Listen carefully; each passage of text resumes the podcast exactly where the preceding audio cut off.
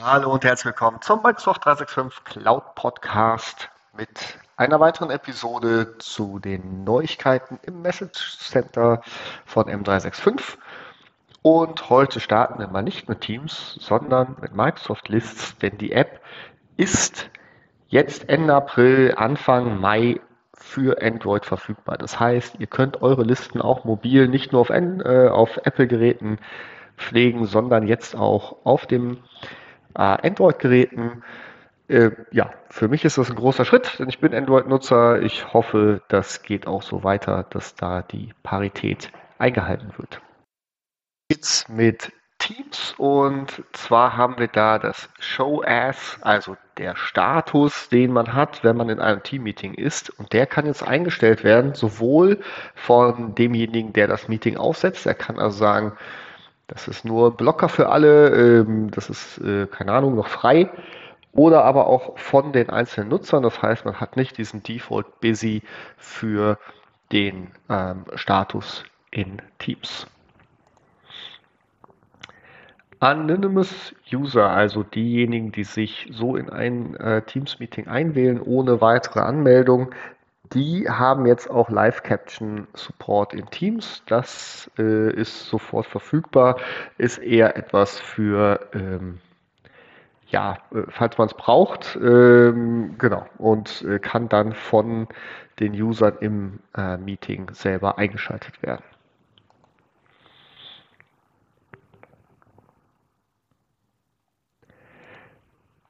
Wir haben auch weitere Updates im OneDrive Sync Client in der App und äh, zwar werden dort automatisch äh, konfigurierte Accounts jetzt sofort erkannt, ohne dass man mit weiteren, eine weitere Anmeldung benötigt, äh, können die sich gegen den OneDrive verbinden und beginnen mit dem Sync.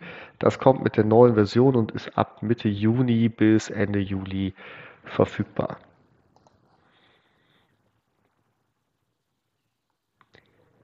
Für SharePoint gibt es ein Update und zwar sogenannte Section Templates. Das heißt, wenn ihr eine Seite baut und dort einzelne Sektionen habt, die ihr äh, füllen möchtet, habt ihr jetzt für diese Sektionen einzelne äh, Templates, zum Beispiel drei Bilder mit Bildunterschriften oder äh, nebeneinander, ähm, ein Bild und daneben zwei Textblöcke, so dass ihr da das euch nicht mehr selber zusammenbauen müsst, sondern hier auch äh, unterstützt werdet, schnell ansprechende Seiten in SharePoint zu bauen.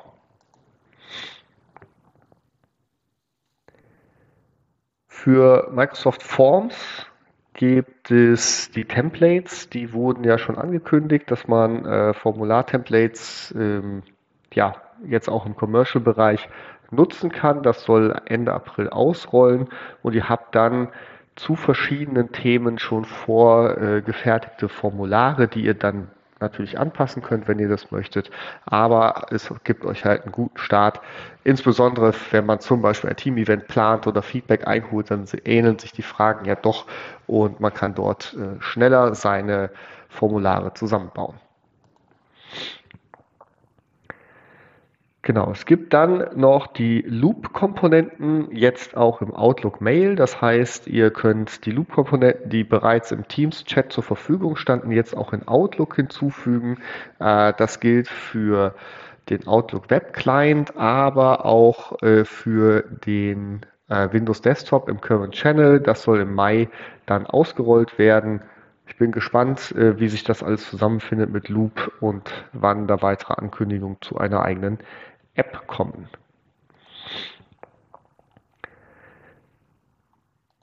Solltet ihr in euren Microsoft Apps die äh, Web Transcription genutzt haben in Microsoft Word, da gab es bisher ein Limit von ähm, 300 Minuten per Monat.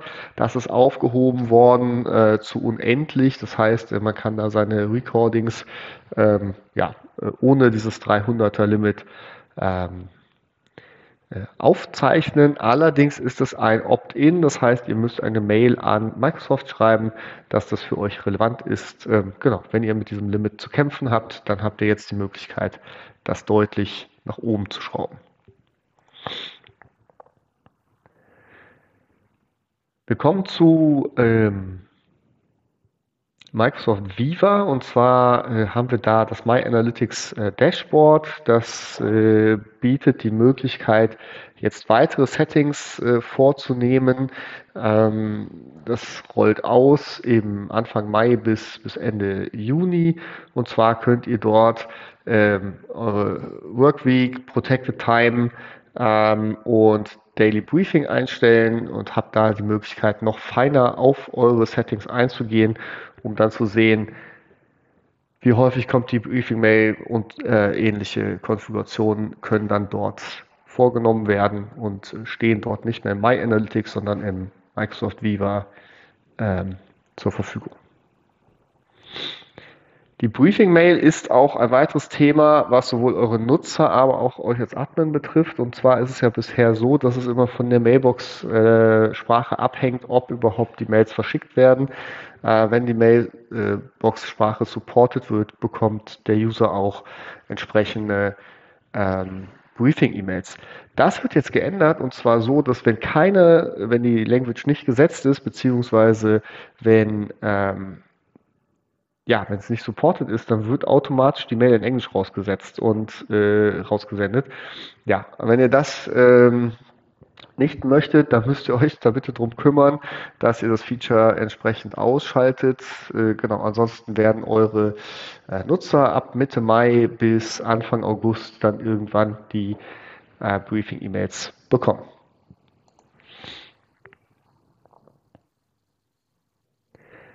So, jetzt gucke ich mal eben durch. Äh, genau, auch da wieder Viva Connections. Ähm, für das erste Mal, dass der Nutzer Viva Connections nutzt, gibt es dann einen äh, Pop-up-Dialog, der aufgeht und halt ja, so eine äh, First Run Experience, also das erste Mal ähm, dann da durchgeht. Da scheint es Probleme gegeben zu haben, dass Nutzer das immer wieder angezeigt bekommen haben, obwohl sie es schon durchlaufen haben. Ähm, das ist jetzt daraufhin ausgeschaltet worden. Das heißt, jetzt bekommt es gar keiner mehr. Äh, das soll jetzt Mitte April schon los sein, äh, bis, also losgegangen sein. Bis Mitte Mai soll das komplett umgesetzt äh, werden. Also, falls ihr euch wundert, warum das nicht mehr kommt, falls es in eurer Doku steht, dann müsst ihr da nochmal drauf reagieren.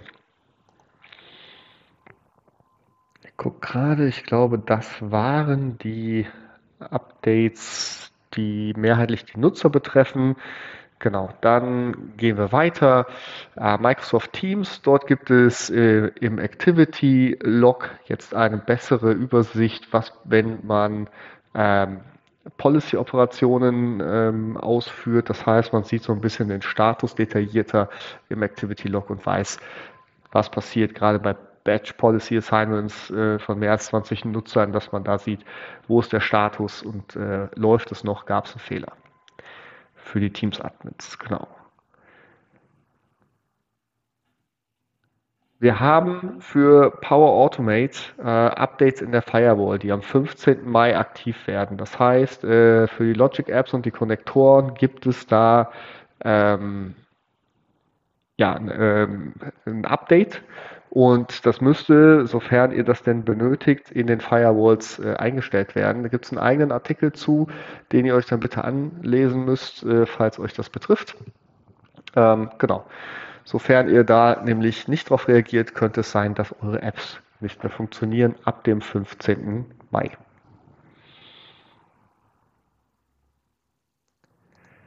Exchange Online hat ein Update für sogenannte Priority Accounts. Das sind Accounts, die ihr äh, dementsprechend flaggt. Ähm, das können natürlich sein äh, eure Chefs, also CEO ähm, oder auch andere wichtige Personen oder natürlich auch Leute, die mit sensitiven Daten ähm, äh, zu tun haben.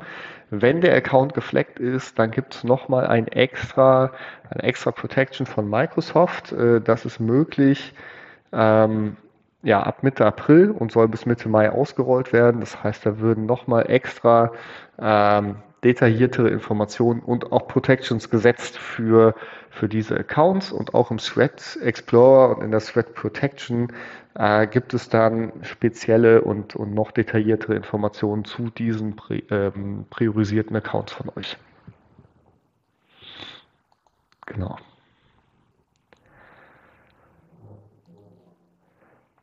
Für Exchange gibt es jetzt auch äh, das Sensitivity Label äh, für PDFs in Exchange Online. Das heißt, wenn ein PDF ähm, ein Sensitivity Label hat, dann könnt ihr darauf reagieren in eurer DLP Policy.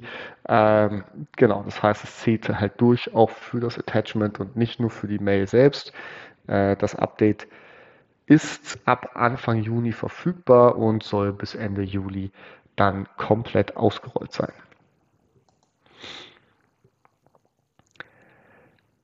Für diejenigen, die Forms nutzen, ähm, war es bisher so, dass Forms sich an der Browser-Einstellung ähm, orientiert hat, in welcher Sprache ein Formular angezeigt wird. Das wird jetzt umgestellt auf, das, äh, auf die Sprache, die ihr im äh, Portal für den Account hinterlegt habt. Das heißt hier auch für euch Admins sollte es da Änderungen geben bei den Nutzern, jetzt zieht die Sprache, die für die Identität angelegt ist und nicht mehr die Einstellung im Browser.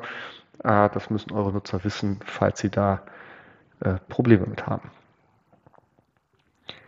Microsoft Stream, dort können wir jetzt Banner-Mitteilungen in der Classic-Version anzeigen. Das heißt, ähm, wir können zum Beispiel darauf hinweisen, dass hier Classic genutzt wird und es schon das neue Stream gibt. Und das wird dann auch nämlich beim Upload angezeigt. Eure Nutzer bekommen sowohl natürlich die Möglichkeit, das im alten Classic abzulegen, das Video, als auch in der neuen Stream-Version, sodass ihr da, ein, ich sag mal, die Nutzer unterstützt, solltet ihr auf die neue äh, Version gehen wollen.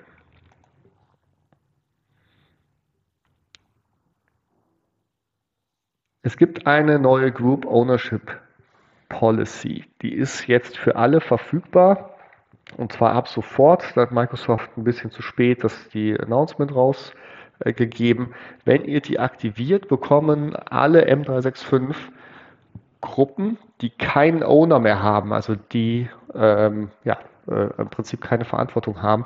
Dort bekommen dann die weiteren Gruppenmitglieder die Möglichkeit, automatisch per Mail eine Ownership zu übernehmen. Das wird eine äh, einfache Mail mit einem äh, Approve oder Reject sein oder Decline. Das heißt, äh, da kann sofort äh, die Gruppe dann überführt werden, so dass man äh, ja genau, dass, dass man keine Gruppen hat, die keinen Owner mehr haben.